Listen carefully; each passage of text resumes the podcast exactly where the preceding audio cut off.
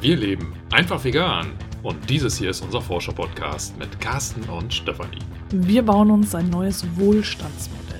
Denn eines ist klar, Weiter wie bisher. ist keine Option.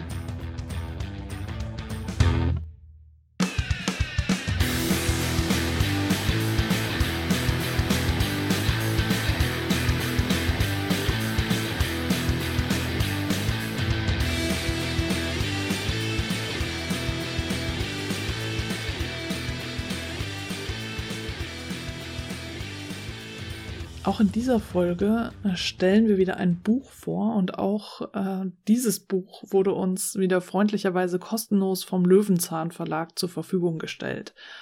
Es heißt Einfach alles teilen, unser Leben im Kollektiv und wurde vom Hofkollektiv Wieserhäusel geschrieben. Und ich hatte äh, da mir diesen Katalog angeschaut mit den ganzen Löwenzahnbüchern und ähm, habe mich sehr auf dieses Buch gefreut. Das ist nämlich jetzt erst in diesem Jahr 2022 im Frühjahr erschienen. Und äh, da hatte ich jetzt schon die ganze Zeit äh, darauf hingefiebert, das endlich lesen zu können, weil mich das sehr angesprochen hat. Vom Titel her, Carsten hat es nicht gelesen, äh, so dass nur ich jetzt vom Inhalt berichten kann und wie es mir gefallen hat und Carsten vielleicht zwischendurch so ein paar schlaue Fragen stellt. Ja, sehr eloquente Fragen werde ich mir einfallen lassen, ja. Aber spontan. Ganz spontan. Denn natürlich. äh, Carsten hat gerade vielleicht mal einmal kurz ins Inhaltsverzeichnis geguckt, aber mehr weiß er auch nicht über dieses Buch. Wobei zwischendurch hatte ich mal ähm, so ein bisschen drüber gesprochen, ist aber auch schon länger her. Äh, wir hatten jetzt einfach keine äh, Möglichkeit, zeitnah das, äh, die Besprechung hier aufzunehmen. Das heißt, es sind jetzt auch, liegen schon wieder ein paar Bücher dazwischen, wenn wir das in diesen Zeiteinheiten messen dürfen. Und ich habe vorher nochmal versucht, alles zu rekapitulieren, was in dem Buch steht, aber so im Grunde, denke ich, kriegen wir das jetzt hin. Also kannst du meine Fragen beantworten. Wir werden schon- das sehen. Okay, wir werden okay. das sehen. Das ist alles offen. Ja, alles du weißt offen. schon, die Zukunft wird ungewiss sein. Ja, richtig. Ich starte mal damit zu sagen, für wen dieses Buch geeignet ist oder an wen sich das Buch richtet. Es richtet sich wahrscheinlich an alle, ja, nur äh, ich habe so das Gefühl, dass ähm, du eine bestimmte Vorgeschichte haben musst, um von diesem Buch halt maximal zu profitieren. Ich habe gemerkt, ähm, dass ich zwar einige Dinge aus dem Buch mitnehmen kann, aber jetzt die Art und Weise, wie dieses Hofkollektiv zusammenlebt, auch nicht mein Ideal ist vom Zusammenleben. Und ich denke, äh, aber wenn du dich für alternative Wohnformen interessierst und äh, für, äh, für Selbstversorgung und ja, einfach eben Teile diesen Gedanken, den Sharing-Gedanken, dann ist das Buch auf jeden Fall geeignet für dich. Und es ist halt sehr interessant auch nochmal zu sehen, ähm, quasi sozusagen als kleine Langzeitstudie über einen längeren Zeitraum mal zu schauen, wie sich dieses Kollektiv entwickelt, wie sie sich verstehen, wie sie sich organisieren, äh, was sie alles zusammen machen und was eben auch nicht. Das Hofkollektiv äh, besteht ungefähr seit 2006, also da haben sie halt angefangen, hatten ein passendes Objekt gefunden, wo sie dann als Gruppe eben sich ansiedeln wollten und damit fängt es eigentlich auch schon an.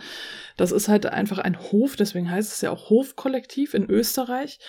Und äh, das ist schon mal von äh, der Personenzahl begrenzt. Also ich glaube, das Maximum an Menschen, die da bisher gelebt haben, waren 15 ähm, meistens so irgendwie um die zehn Personen und auch im Haus äh, finden nicht viel mehr als zehn oder zwölf Personen Platz. Das heißt, sie haben auch noch so ähm, ausgediente Bauwagen drumherum stehen, damit äh, jede Person, die da lebt, auch einen Rückzugsort haben kann.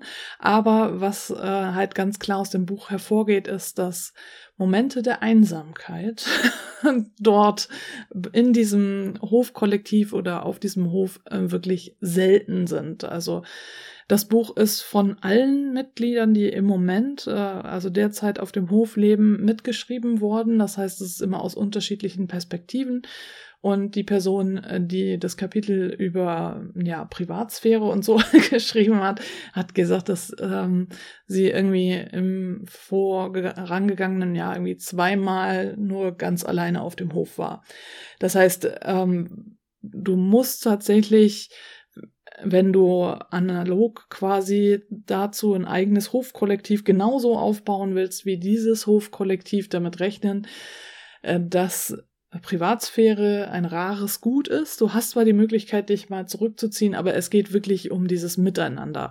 Und ich starte jetzt einfach mal direkt mit diesem Punkt, weil das eben ein Punkt ist, der mir in meinen Kursen, in Bildungsurlauben und so weiter und so fort, also in Kontakt mit äh, Teilnehmenden, denen ich versuche, alternative Wohnformen nahezubringen und äh, denen ich versuche zu sagen, dass es nachhaltiger ist, in Gemeinschaft zu leben, ist genau das der Punkt immer, der mir entgegengehalten wird.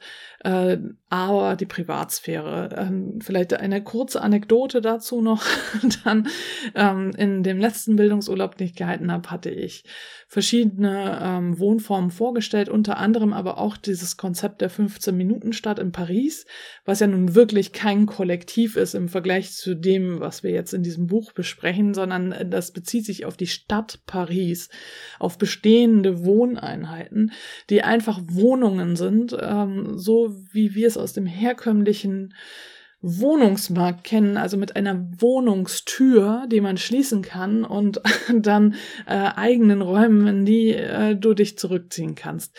Und ich habe wirklich verschiedene äh, Konzepte vorgestellt, auch äh, das vom Verein Neustadt Schweiz und äh, hatte dazu noch äh, Hintergrundfilme, wo aber eben unter anderem auch experimentelles Wohnen gezeigt wurde, wo nämlich Menschen dann in einem Earthship sich getroffen haben, das als Gemeinschaftsraum äh, hatten und dann in Bauwägen gewohnt haben und wo es halt mehr im ähm, experimenteller zuging. Und es war wirklich ein Potpourri an Möglichkeiten, aber jedes Mal passiert das und ich kann da wirklich darauf wetten, dass mindestens eine Person sagt, ja, aber so in so einem Earthship oder so wie die da, das könnte ich ja nicht. Nee, also auf gar keinen Fall. Dabei geht es wirklich nicht nur darum, sondern ähm, es ist halt eine Möglichkeit von vielen in Gemeinschaft zu wohnen.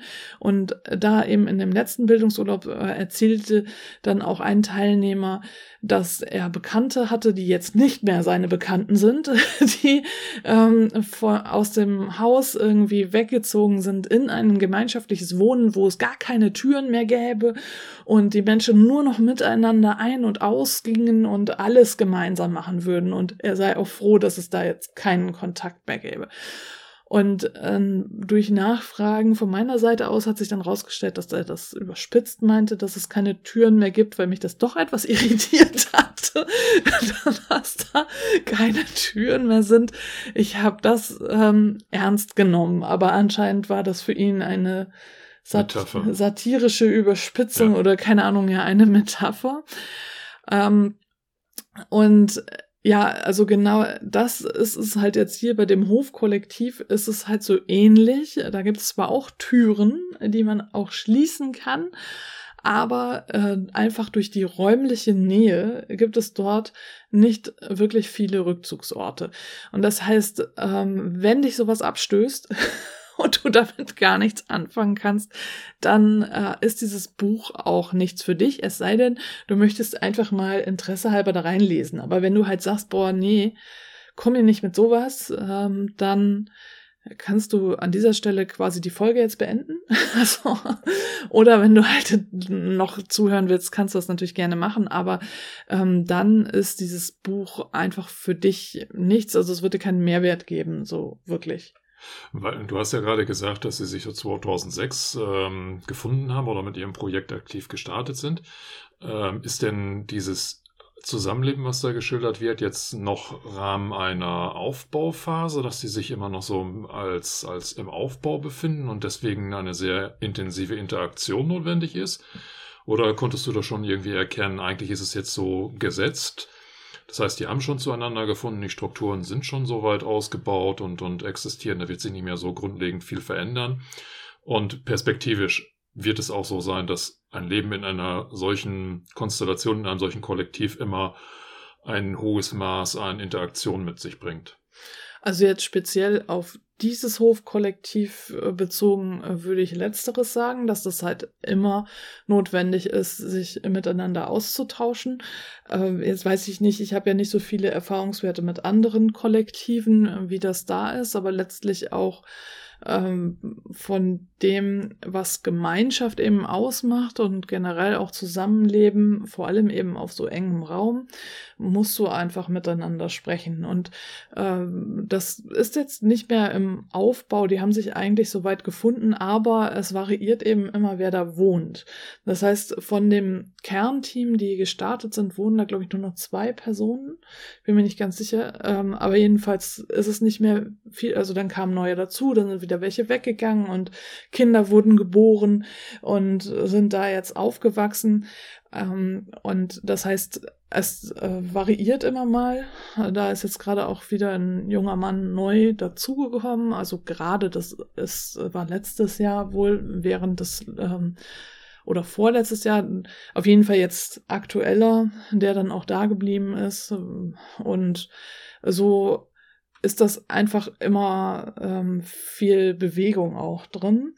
Und äh, wie das halt so ist, wenn es eine Gemeinschaft ist, äh, gibt es auch einen Auswahlprozess, wer denn jetzt dazu passt und nicht. Und dieser Auswahlprozess zieht sich tatsächlich über mindestens ein halbes Jahr hin. Also das heißt, ähm, auch das äh, braucht Zeit und viel miteinander reden.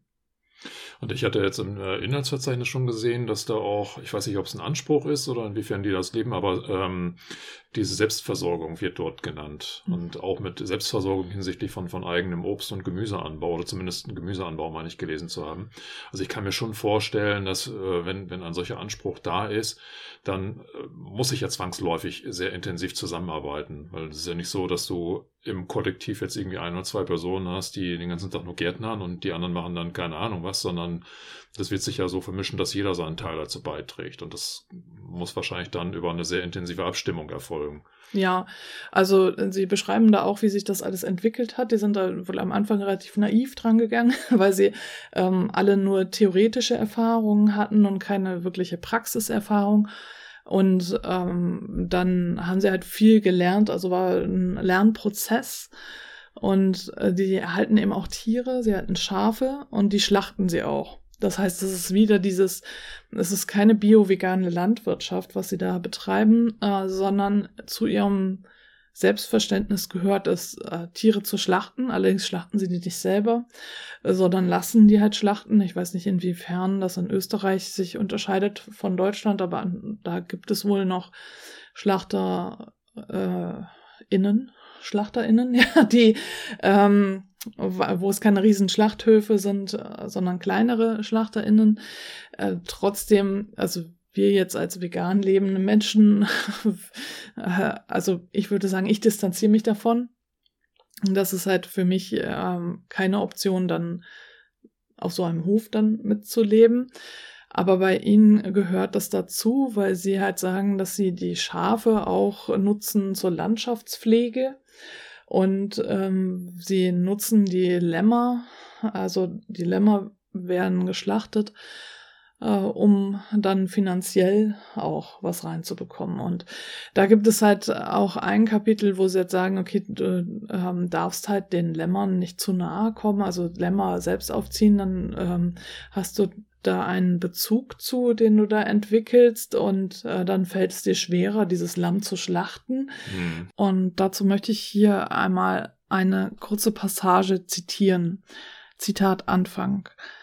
Manchmal kommt es dabei aber auch vor, dass die Mutter ein Lamm ablehnt. Mit viel Zuwendung schaffen wir es vielleicht, die Beziehung noch ins Lot zu bringen. Manchmal gelingt uns das nicht und wir müssen dann ein Flaschenlamm versorgen. Mittlerweile versuchen wir aber Flaschenlämmer zu verschenken, denn der Aufwand und die Kosten rechtfertigen es leider bei unserer Betriebsgröße nicht, ein Flaschenlamm aufzuziehen. Außerdem ist die emotionale Bindung, äh, die zwischen Mensch und Tier entsteht, nicht zu unterschätzen.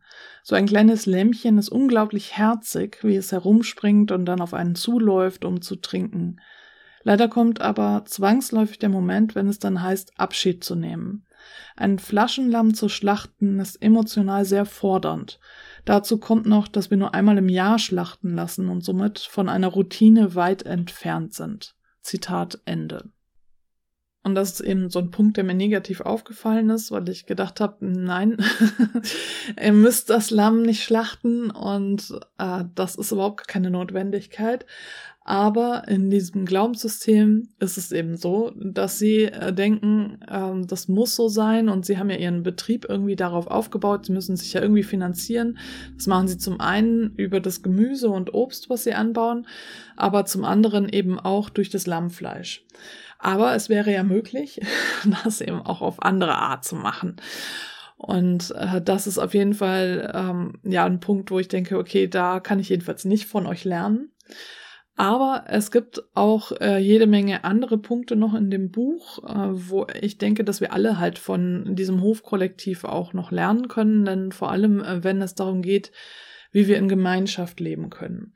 Und da äh, begegnen uns dann wieder Punkte wie Soziokratie und Konsens und Konsent und äh, wie wird dort entschieden und äh, was äh, für Möglichkeiten gibt es da, um Konflikte auszutragen und auch mit Konflikten generell umzugehen. Und das finde ich wieder äh, sehr spannend, dass sie da aus dem Alltag berichten und nicht nur eine theoretische Methode vorstellen, sondern berichten, wie das bei denen so funktioniert.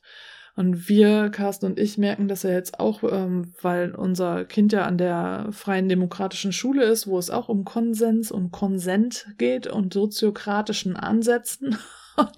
Ähm, wie schwer sich manche Menschen damit tun, wirklich äh, diese Konzepte zu verstehen, äh, weil es ja bei Demokratie ähm, meist darum geht, dass die Mehrheit etwas entscheidet. Und bei Soziokratie geht es eben darum, äh, dass es keinen gewichtigen Einwand gibt, wenn es Konsent ist. Aber wenn es Konsens ist, dann müssen wirklich alle dafür sein. Also gibt es eben verschiedene Möglichkeiten da zu diskutieren. Und äh, da ist das Buch wirklich gut, äh, dass wir da nochmal ähm, ja, aus der Praxis eben erfahren, wie das äh, funktionieren kann und was für Methoden sie da für sich gefunden haben. Ja, was ich gerade nochmal ähm, im Inhaltsverzeichnis gesehen hatte im Vorfeld, dass ähm, die ja auch ganz bewusst darauf verzichten, Hierarchien aufzubauen. Also das ist ja etwas, was mich auch persönlich so direkt angesprochen hat, so ein bisschen Anarchie, ne? nee, äh, äh stell's beiseite, aber dieses Hierarchiefreie, das äh, leitet sich da ja auch daraus herab, was du gerade schon sagtest, dass eben ähm, im Konsens oder Konsent entschieden wird und ganz andere Möglichkeiten der Entscheidungsfindung dann äh, auch gelebt werden. Ja, das äh, spiegelt sich dann auch in den Besitzverhältnissen wieder, äh, dass also das Hofkollektiv allen gehört, äh, die dort wohnen.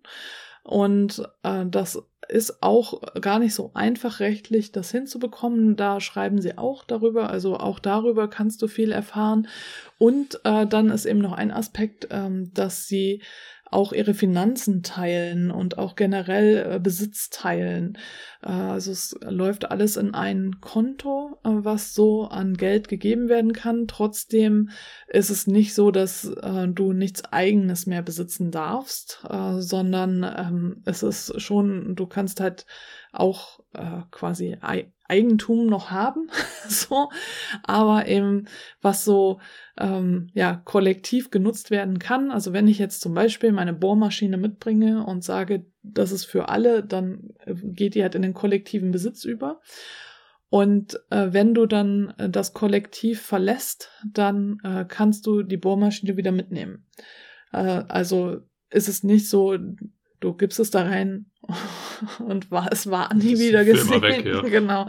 Äh, sondern äh, du kannst es dann eben mitnehmen. So sind verschiedene Dinge ähm, ja auch schon wieder verschwunden sozusagen, wenn halt die ursprünglichen BesitzerInnen äh, dann das Kollektiv verlassen haben.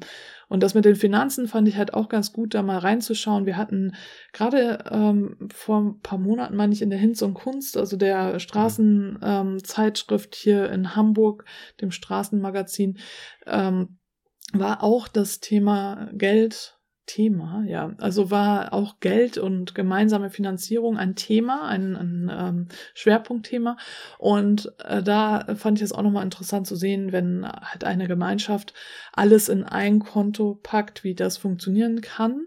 Und hier wird das eben auch so gelebt. Deshalb war das für mich jetzt nicht neu, aber nochmal interessant, eben einfach da zu schauen, okay, so kann das funktionieren.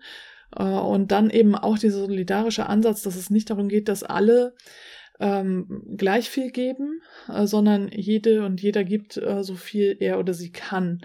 Und äh, dann ist es auch so, dass jede und jeder sich so viel da rausnimmt, wie er oder sie denkt, was er oder sie braucht und äh, sich das dann ähm, quasi auswiegt, also so ähm, ausbalanciert, äh, wie es dann passt.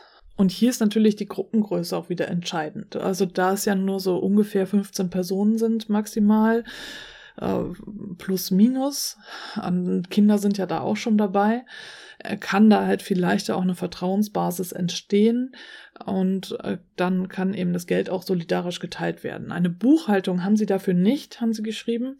Das liegt aber wirklich daran, dass es diese Vertrauensbasis gibt und sie einfach auf jahrelange Erfahrung äh, zurückschauen können, äh, wie das alles funktioniert. Und äh, sie hatten halt gesagt, solange diese Vertrauensbasis besteht und genug Geld auf dem Konto ist, ähm, bleibt das auch so letztlich äh, geht es hier auch äh, sehr systemkritisch zu, sage ich mal. Also das Konzept Arbeit wird halt in Frage gestellt, das Wirtschaftskonzept wird in Frage gestellt und auch die Art und Weise, wie wir miteinander umgehen. All das ist ähm, eine Basis dafür, äh, dass sowas funktionieren kann.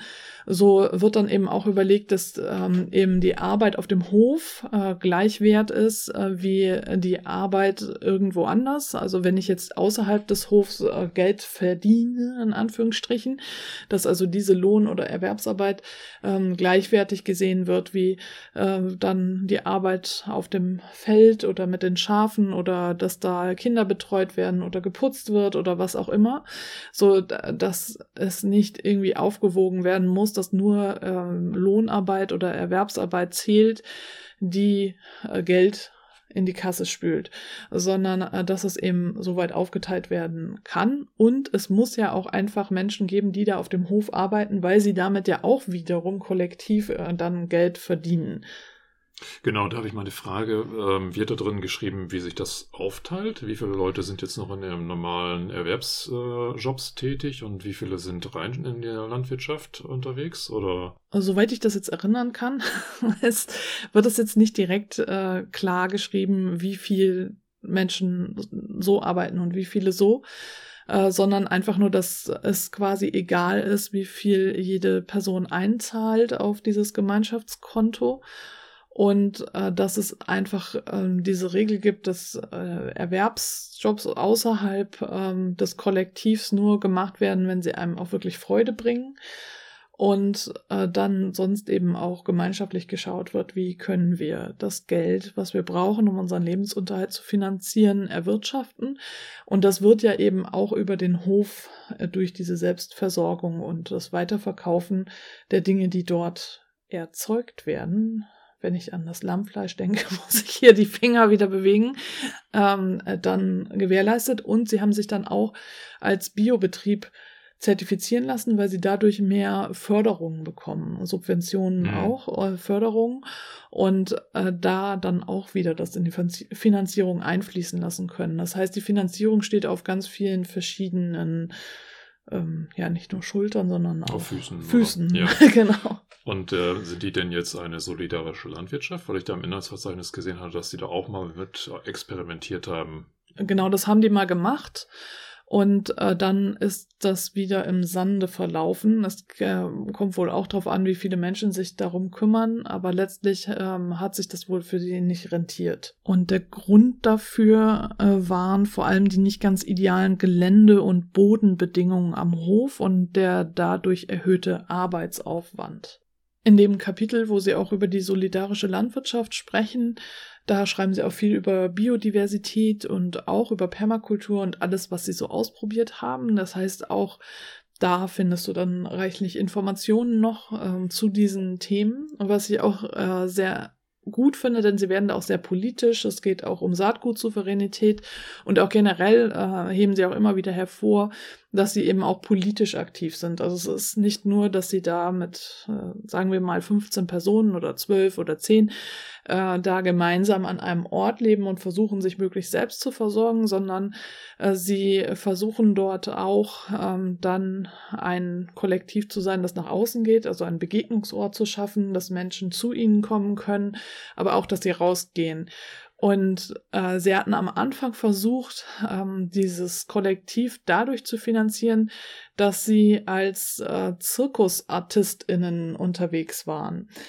Und sie beschreiben das auch so, dass sie am Anfang so diese naive Vorstellung hatten, dass sie äh, gleichzeitig halt durch die Welt touren können und dort dann politisch motivierte akrobatische Shows äh, vorführen können. Ähm, zum Beispiel eben auch zum Thema Saatgutsouveränität äh, und Biodiversität äh, und diesen Hof aufbauen und haben dann einfach gemerkt, okay, das äh, funktioniert so nicht. Äh, sie müssen wirklich sehr viel Zeit in, auf, in den Aufbau des Hofes stecken, der äh, dann auch übernommen wurde als hm, ja, nicht unbedingt runtergewirtschafteter Hof, aber eben ja auch kein Biohof und es musste sehr viel gemacht werden. Also es war alles zugewuchert und ähm, da musste ganz viel Arbeit reingesteckt werden am Anfang auch und sie hatten gar kein Geld. Das heißt, sie haben sehr viel einfach nur durch Arbeit also gemacht und ähm, das ging dann eben auch alles nicht sofort. Achso, und was wir vielleicht auch noch dazu sagen sollten, da habe ich wieder gedacht, ja, okay, schön, dass es diese glücklichen Fügungen gibt. Äh, sie sind an diesen Hof gekommen durch äh, ja familiäre Beziehungen, genau, ich wusste, mir fehlt jetzt gerade das Wort, genau, ja, also durch familiäre Beziehungen ist ihnen dieser Hof sozusagen in die Hände gefallen. Das heißt, sie haben den nicht gekauft, äh, sondern gepachtet. Mhm.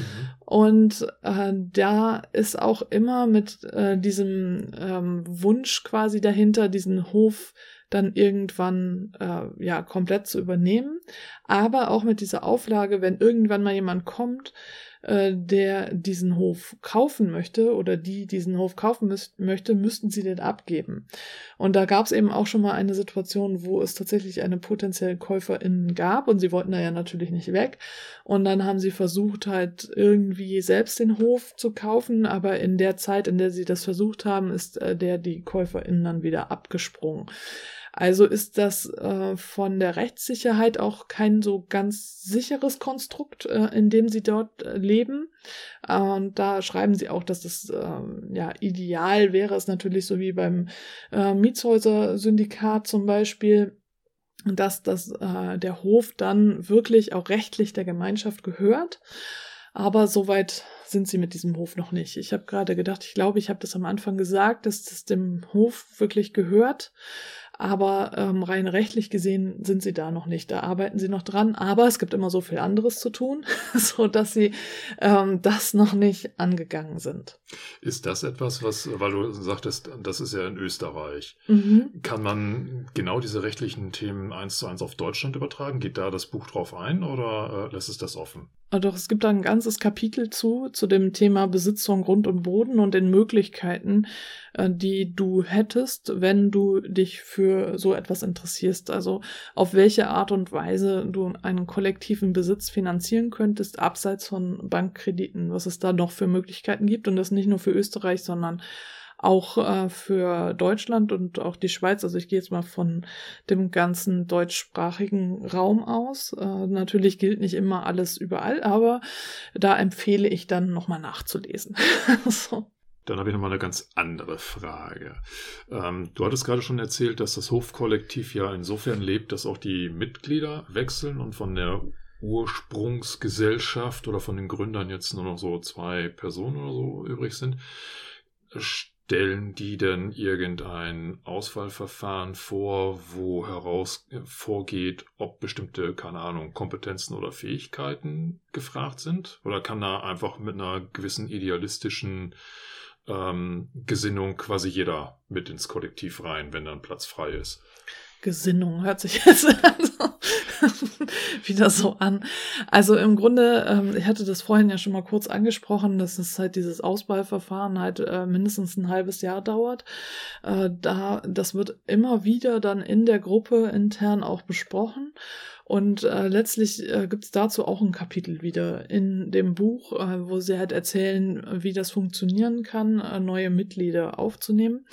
Sie haben, äh, bieten aber eben auch die Möglichkeit, über dieses Woofen da äh, dann mal reinzuschnuppern und auch generell immer mal zu Gast zu sein und äh, dann über mehrere Stufen sich da anzunähern und mal zu schauen. Jetzt ist das ja auch ein sehr spezielles Projekt. Ne? Da muss man ja wirklich miteinander auskommen und dann ist eben auch die Frage, ähm, wie füge ich mich da ein? Passt das auch mit den Menschen? Das ist ja wirklich ein starkes Miteinander, gerade auch räumlich. Ne? So, wenn ich jetzt ähm, an den Verein Neustadt Schweiz denke, die da die Nachbarschaften mit 500 äh, Personen pro Nachbarschaft vorstellen, ist das ja eine ganz andere Dimension. Ja, ja, ich frage jetzt in der Hinsicht, weil ähm, so, so, ein Projekt ja auch viel von handwerklichen und ähm, ich sage jetzt mal so gärtnerischen Fähigkeiten ähm, abhängt. So, und ich kann mir das schwer vorstellen, dass wenn die so offen sind von, von den einzelnen Personen, die vielleicht von der persönlichen Chemie stimmen, aber sag jetzt mal von den 15 Leuten, 10 Leute handwerklich überhaupt gar keine Kompetenzen besitzen und, und auch ähm, sich völlig unwohl fühlen, jetzt irgendwie im, im Garten rumzuarbeiten,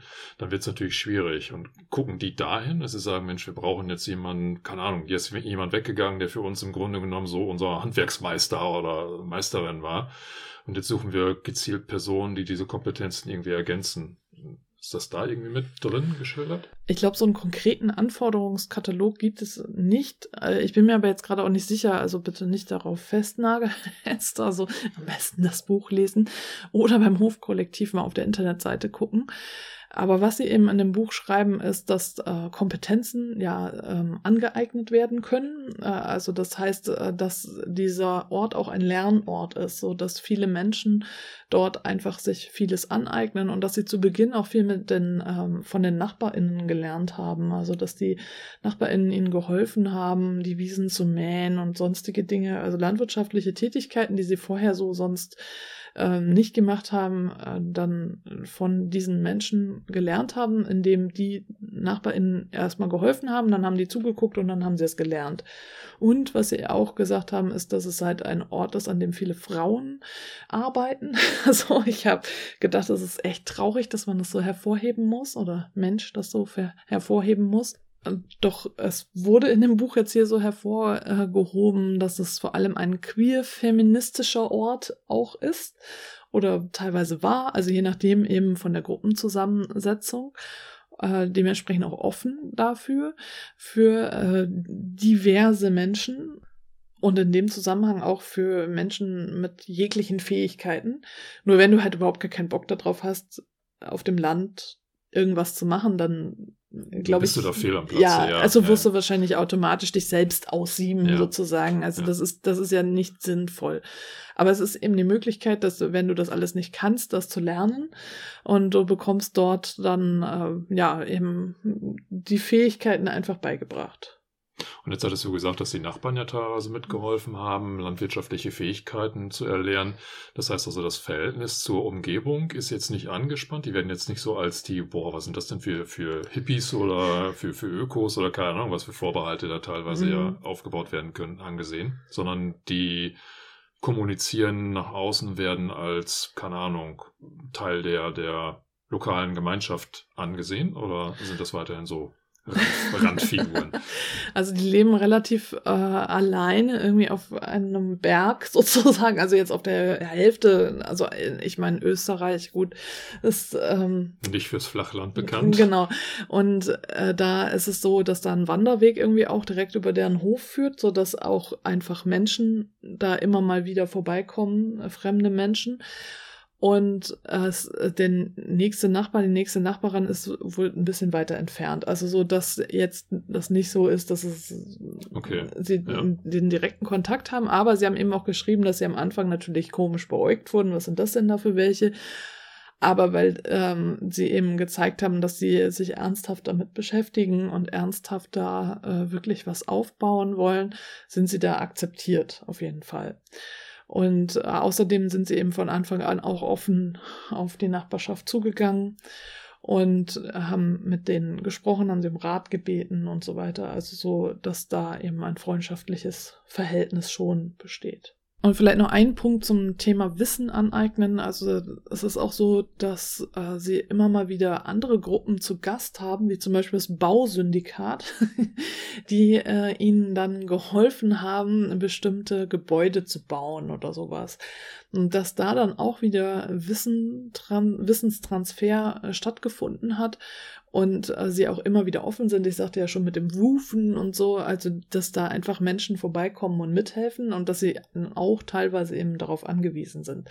Aber das wäre eben zum Beispiel auch eine Möglichkeit, dieses Hofkollektiv und das Leben dort kennenzulernen, äh, wenn du halt äh, über das Wufen oder solche freiwilligen Aktionen gehst.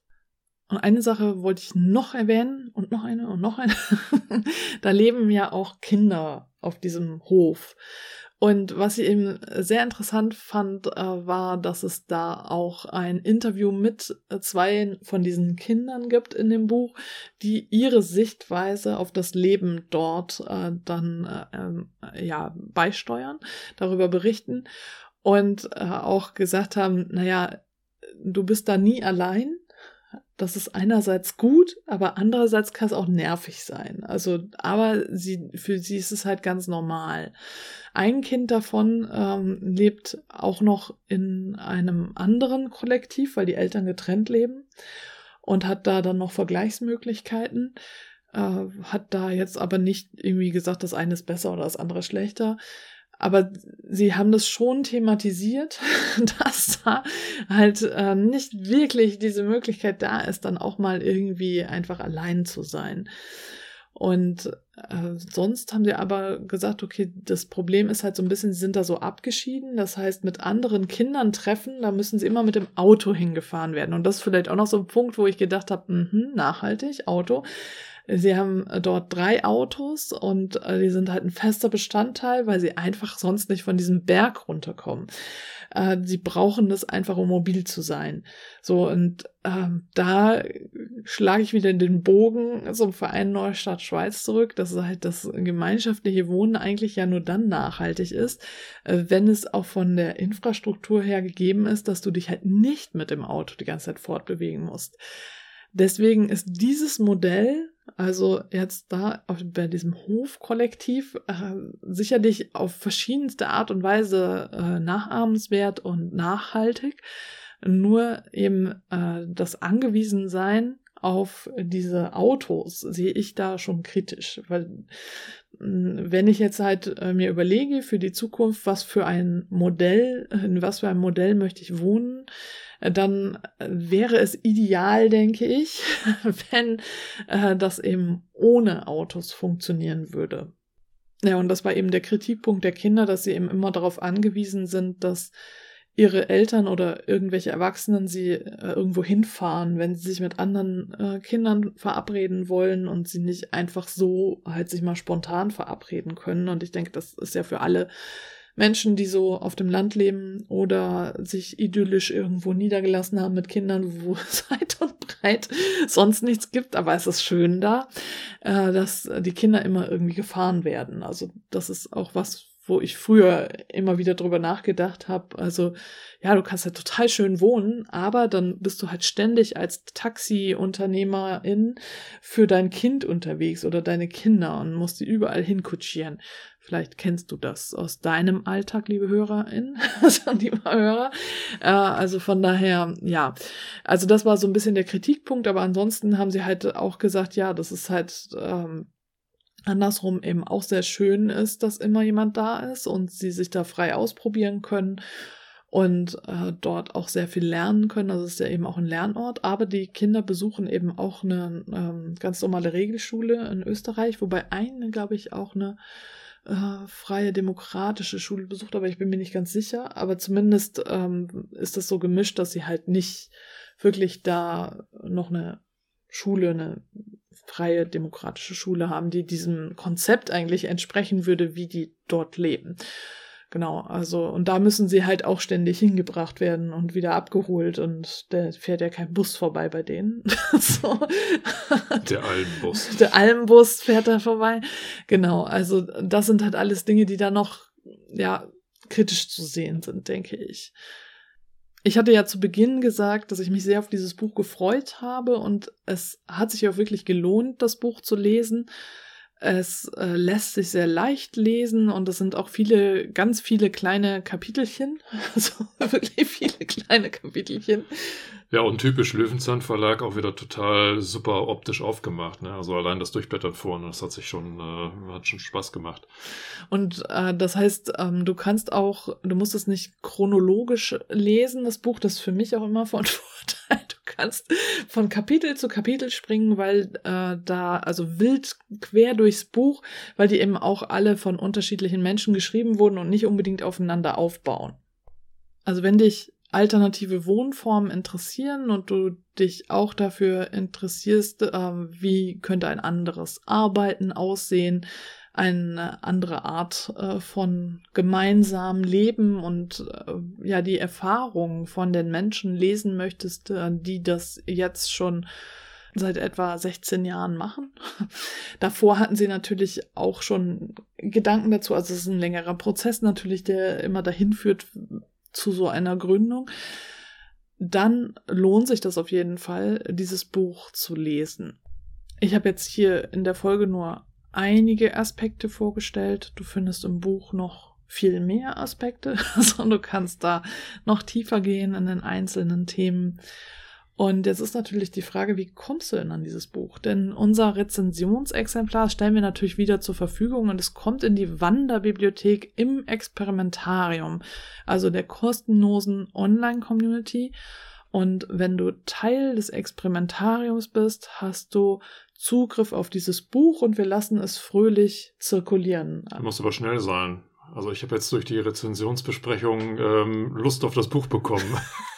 Ja, vielleicht musst du dann eben nicht schnell sein, sondern es muss Carsten das erstmal lesen. Nein, alles gut. Wer, wer sich zuerst meldet, bekommt es. genau. Also, wenn du Mitglied im Experimentarium bist, äh, dann kannst du auf dieses Buch zugreifen. Wenn du nicht Mitglied bist und auch keine Lust hast, Mitglied zu werden, hast du natürlich auch die Möglichkeit, das Buch äh, über den Verlag zu bekommen oder in jedem guten Buchhandel so äh, dass du äh, natürlich auch außerhalb des Experimentariums drauf zugreifen kannst. Aber dieses spezielle Buch, das Carsten und ich äh, schon in der Hand gehabt haben, ob das jetzt positiv oder negativ ist.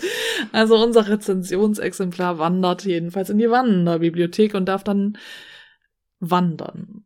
Und gerne weitergereicht werden. Genau, das meine ich ja mit Wandern. Wandern, genau. genau.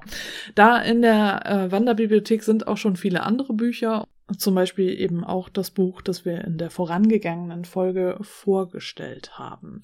Es lohnt sich also Mitglied zu werden im Experimentarium und du findest den Link zum Experimentarium hier unter der Folge oder in den Show Notes und ich sag ihn auch nochmal. Das ist experimentarium.stephanie-rückert.de und Rückert mit UE. Also, das Ganze ist kostenlos. Ist kostenlos. Du zahlst auch nicht mit deinen Daten, denn ich zahle für dich.